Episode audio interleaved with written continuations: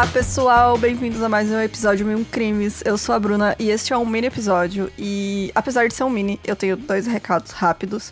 O primeiro é que neste fim de semana, dia 16, estarei em Lisboa. Então, se você estará lá, se você mora lá perto, se você mora em Lisboa, se você está vai estar tá passeando, enfim, a gente vai se encontrar no dia 16, sábado, às 17 horas, lá na Praça do Comércio, tá? Então, se você quiser é, ir lá dar um oi, tomar uma cervejinha, é, estarei lá. Fiquem ligados no nosso Insta, mais informações por lá. E o outro recado é sobre o episódio de hoje, que aí fica o aviso de gatilho é, para violência doméstica, tá, gente? Isso é um caso bem pesado. É, então fica aí o aviso se você quiser pular este episódio. Então, bora para o caso de hoje.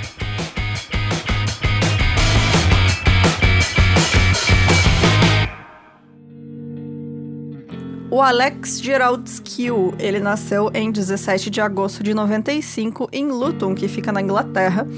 É, na verdade, ele ele nasceu com um irmão gêmeo, né? Os dois eram gêmeos, tiveram que passar um tempo é, na UTI neonatal, como acontece com muitas crianças gêmeas, né? Mas acabou dando tudo certo, ele teve algumas complicações ali no, no nascimento, mas deu tudo certo, ele cresceu ali uma criança saudável. E ele era um adolescente tímido, mas muito querido por todos, assim. Ele era realmente uma pessoa muito sociável. Não, não diria sociável, assim, porque ele era meio quietão mas ele era muito querido mesmo, ele era muito simpático. Todo mundo só tinha coisa boa para falar dele. E quando ele tinha 16 anos, ele teve o seu primeiro relacionamento sério. Ele conheceu ali uma mocinha chamada Jordan Worth, também com 16 anos. É, eles estavam numa festa de amigos e os dois se conheceram ali, se deram muito bem e engataram um relacionamento. Ali, o primeiro namorado. E ela também é, foi ali, o Alex foi o primeiro namorado dela. A Jordan, ela também era descrita como uma jovem carinhosa, simpática, assim, adolescentes completamente normais. E logo, os amigos e familiares do Alex, eles ficaram muito felizes porque os dois pareciam ser o casal perfeito, né? Mas o que ninguém percebeu é que aos poucos a Jordan começou a controlar tudo na vida do Alex. De início, ela reclamava de coisas pequenas, assim, como as roupas dele. Ela não gostava que ele usasse a cor cinza. É, ele não, ela não gostava, às vezes, do sapato, do corte de cabelo. E aí ela convencia o Alex a mudar para aquilo que ela achava melhor, pra, melhor nele, né? E melhor para ele. Mas em poucos anos desse relacionamento, então, a Jordan também demonstrou ser muito mais controladora e ciumenta com o namorado. É, ela tinha muitos ciúmes de qualquer garota, mas uma garota em especial que era amiga da irmã mais nova do Alex. Essa menina é, a Jordan odiava ela. Ela era alguns anos mais nova, né? E essa menina, ela nunca, assim, nunca nem demonstrou interesse no Alex, mas ela tava sempre lá na casa porque ela era amiga da irmã dele. Então, né? A Jordan ficava com ciúmes porque às vezes ela chegava, a menina tava lá. E aí, na festa de aniversário de 18 anos do Alex, a família dele finalmente percebeu o nível de obsessão que a Jordan tinha com ele, porque quando ela chegou na festa e viu que essa amiga da irmã dele estava presente, ela fez um escândalo e acabou com a festa. A essa altura, a Jordan também já estava controlando, já tinha as senhas das redes sociais do Alex. E ela mandava mensagens maldosas, assim, para amigos e familiares dele, com o intuito dele ficar cada vez mais isolado, né? E mais dependente emocionalmente dela. Que é uma estratégia muito usada aí por abusadores, né? Que acabam afastando a pessoa da sua rede de apoio, né? Que são amigos e familiares. E eu quis trazer esse caso justamente porque é um caso muito emblemático que ficou muito famoso na Inglaterra por se tratar de uma abusadora mulher, né? Que e a vítima é um homem cisgênero, heterossexual. Que ainda existe, né, muito preconceito que esses homens vítimas de violência doméstica que também acontece com homens em níveis muito menores, mas acontece, eles mesmos não se veem como vítimas, né? Justamente por essa questão do machismo. Porque se a gente for ver, o abuso, ele é uma questão de poder, né? Não é apenas de é, força física aí, né? Que, é, claro, muitos casos é envolvido, né, força física, mas o abuso é principalmente questão de poder e coerção, né? E manipulação psicológica, enfim. Então, é, esse é um caso importante aí para mostrar que homens também podem ser vítimas de abuso doméstico e não tem nada vergonhoso nisso, né? Eles também precisam de ajuda. E por isso que é importante, né? Por isso que eu quis trazer esse caso, que é uma conversa que aí muitos homens não admitem estar sofrendo abuso e não se veem como vítimas, né? Eles não, não se enxergam ali como vítimas de uma violência. É, por ainda estar muito próximo de sua família e ter essa rede de apoio, o Alex conseguiu terminar esse relacionamento que estava ficando cada vez mais tóxico. Mas não durou muito tempo essa separação. Isso porque assim que eles se afastaram, a Jordan revelou ali uma cena de novela mexicana, né, que ela estava grávida. Só que era verdade, né? Não era mentira. E ela diz que a condição para que o Alex pudesse ver e conviver com o seu filho era de que os dois fossem morar juntos. O Alex aceitou, porque ele realmente queria estar envolvido na vida dessa criança. E ele também tinha muito medo de que ela assumisse e ele nunca mais visse o filho, caso ele não aceitasse essas condições. E ele também acreditou que a maternidade ia tornar Jordan uma pessoa mais sensível e talvez menos controladora com ele, afinal tem uma criança, né, envolvida ali em história. Mas como todo abusador, né, a Jordan só ia escalar o nível de abuso contra ele cada vez mais, principalmente agora que ele estava completamente isolado da família e dos amigos. Ela obrigou Alex a trocar seu número de telefone, né, para a família não ter mais contato com ele e proibiu que ele visitasse a família e amigos. Se ele tentasse qualquer contato com alguém além dela, ela dizia que ia levar o filho deles embora e o Alex nunca mais teria contato com o menino. Ela também fez ele parar de trabalhar, obrigou ele. Então ele já era dependente emocional dela, né? Por conta de todos esses abusos psicológicos e manipulações. E aí ele acabou se tornando também dependente financeiro dela, que também é uma estratégia muito é, conhecida né, de abusadores. Assim que ela já tinha total controle psicológico sobre o Alex, a Jordan passou aos abusos físicos. Então, ela deixava uma garrafa de vidro na mesa de cabeceira e aleatoriamente ela batia com essa garrafa na cabeça do Alex enquanto ele estava dormindo, do nada. Dessa garrafa, ela passou a usar martelo e eventualmente facas para machucar o Alex. Então ela tava o tempo inteiro batendo nele. A Jordan tinha tanto controle sobre ele que obrigou ele a, a largar o emprego, né? E ele tinha que acompanhar ela até a faculdade onde ela estudava. Só que ele não ia na sala de aula ou na biblioteca com ela. A Jordan deixava o Alex trancado dentro do carro no estacionamento durante horas. Isso porque ela não confiava que ele ficasse sozinho em nenhum outro lugar. E assim, gente, sem motivo nenhum. O Alex nunca traiu ela, assim, nunca nem cogitou essa possibilidade. Ele realmente gostava dela. Mas aí nesse momento ele já já tava na manipulação, né? Então, mesmo sendo impossível ele ter conversado ou saído com outras pessoas durante esse tempo, ela ainda assim tinha crises de ciúme doentias e punia ele por isso. Em uma dessas vezes, ela fez com que ele tomasse uma cartela inteira de comprimidos para dormir, de tanto era o controle que ela tinha sobre ele. E assim, gente, de, só de falar, tá? Ela não enfiou a goela abaixo dele, nada. Era o controle psicológico mesmo. E logo a Jordan começou a fazer a sua tortura favorita ali, né? Contra o namorado, que era jogar água fervente em seus braços. Então, além de tudo, Além de todos esses castigos físicos e psicológicos, ela obrigava ele a dormir no chão e ela também controlava tudo que ele podia comer, ou seja, ele estava passando fome. Ele perdeu 30 quilos aí durante esse período que eles estiveram juntos. Ele estava realmente era um esqueleto, assim, ele quando ele, né? É, enfim, o Alex tinha muito medo de que se ele tentasse fugir dessa relação, a Jordan ia ser violenta com o filho deles. E esse relacionamento extremamente abusivo foi continuando por alguns anos e a Jordan chegou a engravidar uma segunda vez. Isso não diminuiu o nível de abuso que ela, que ela cometia contra o Alex.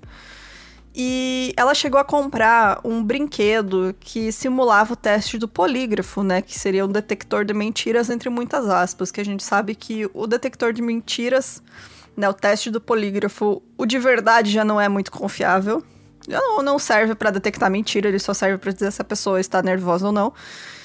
E ela usou um negócio desses de brinquedo para torturar ainda mais o Alex. Então, se ele respondesse algo que o aparelho acusava ser mentira, ela ia lá e jogava água fervendo nos braços dele. Então, a primeira vez que a polícia foi chamada na casa deles, é, foram os vizinhos que chamaram, né? Depois de ouvir os gritos do Alex. E quando os policiais chegaram, eles encontraram uma grande quantidade de sangue, uma faca de pão no quarto e o Alex com um grande corte no pulso, assim, do lado da mão, na verdade, não é bem no pulso. E aí o Ed Finn, que era um dos policiais que atendeu esse chamado, ele ficou muito desconfiado daquela situação, né? Porque a, a, ele viu que o Alex estava ali no Era péssimo a imagem que ele tinha, né? Já tava magro, já tava muito abatido, tinha muitas hematomas, né? Já tinha marcas, assim, onde era onde ele conseguia ver, né? É, e aí ele falou assim: ah, a gente precisa te levar no hospital, você precisa fazer pontos. Só que a Jordan foi junto. Então, em nenhum momento, o Ed, né, que é esse policial, conseguiu ficar sozinho com o Alex. E nem a equipe médica. E os dois, tanto o Alex quanto a Jordan, afirmava que aqueles ferimentos teriam sido auto-infligidos, ou seja, que o Alex é, estava se machucando ali, passando por um período depressivo. Bom, poucos dias depois, a polícia é novamente chamada. Este mesmo policial chamado Ed Finn fez questão de ser ele novamente a atender esse chamado. Quando ele viu que era no mesmo endereço, ele foi né, fazer essa ocorrência.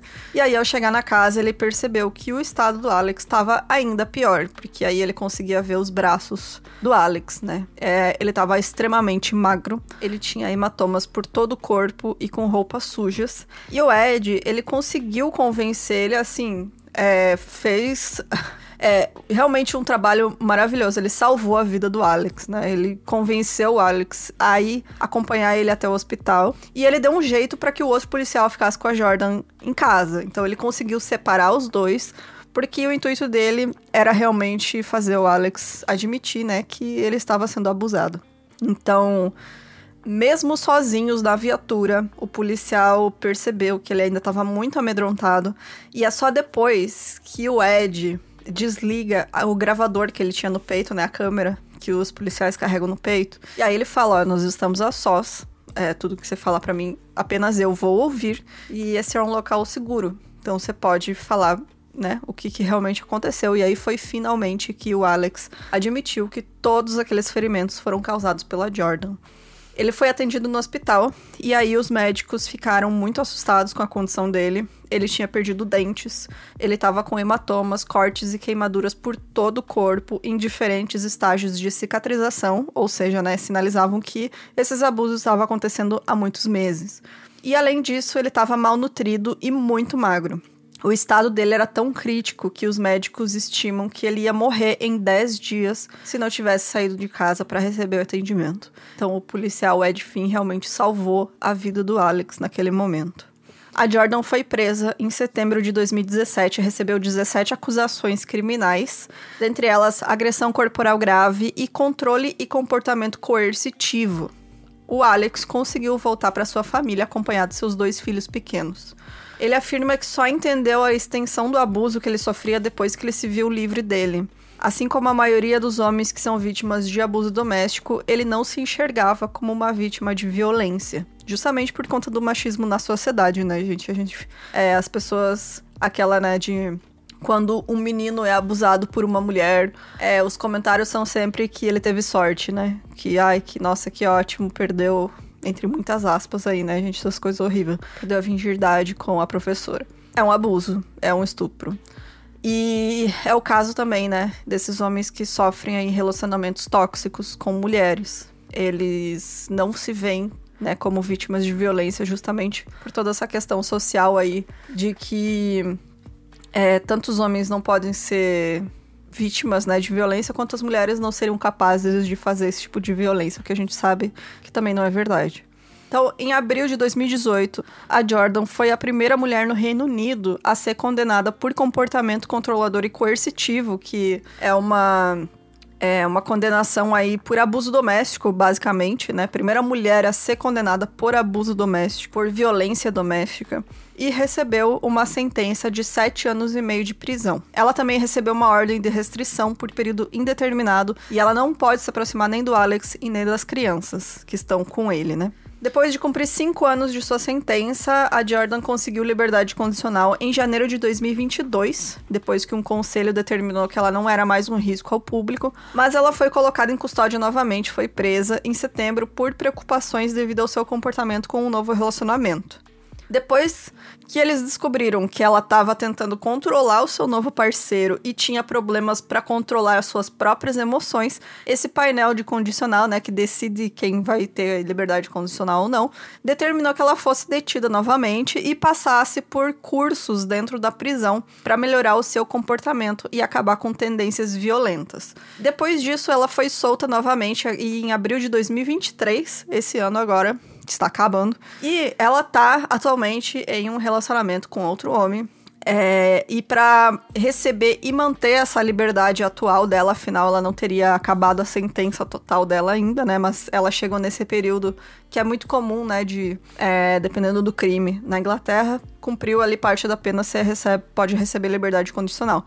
Então, mas para manter isso, ela precisa cumprir alguns requisitos, né? De bom comportamento que foram exigidos pelo Conselho da Condicional e isso inclui aí é, fazer terapia, né, ter acompanhamento psicológico, de assistente social e também o comportamento até online dela eles estão monitorando. O Alex atualmente é treinador de futebol infantil e ele também faz diversas palestras sobre esse abuso doméstico e chamando a atenção, né, de que homens também podem ser vítimas desse tipo de violência. Mas ele também fala sobre abuso doméstico no geral, né, que é um assunto ali que mudou a vida dele, infelizmente, né? Ele foi ele é um sobrevivente de, de abuso doméstico e aí ele é chamado para falar em várias palestras sobre sobre esse assunto.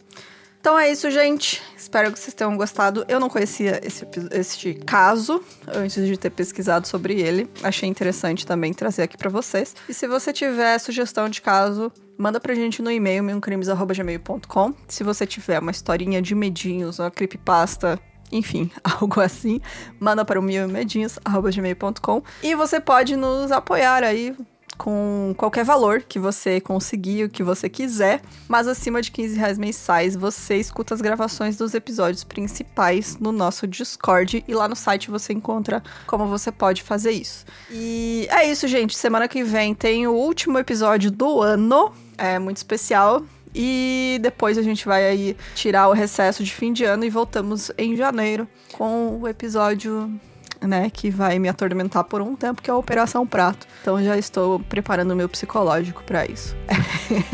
então, beijos, até semana que vem. Tchau, tchau.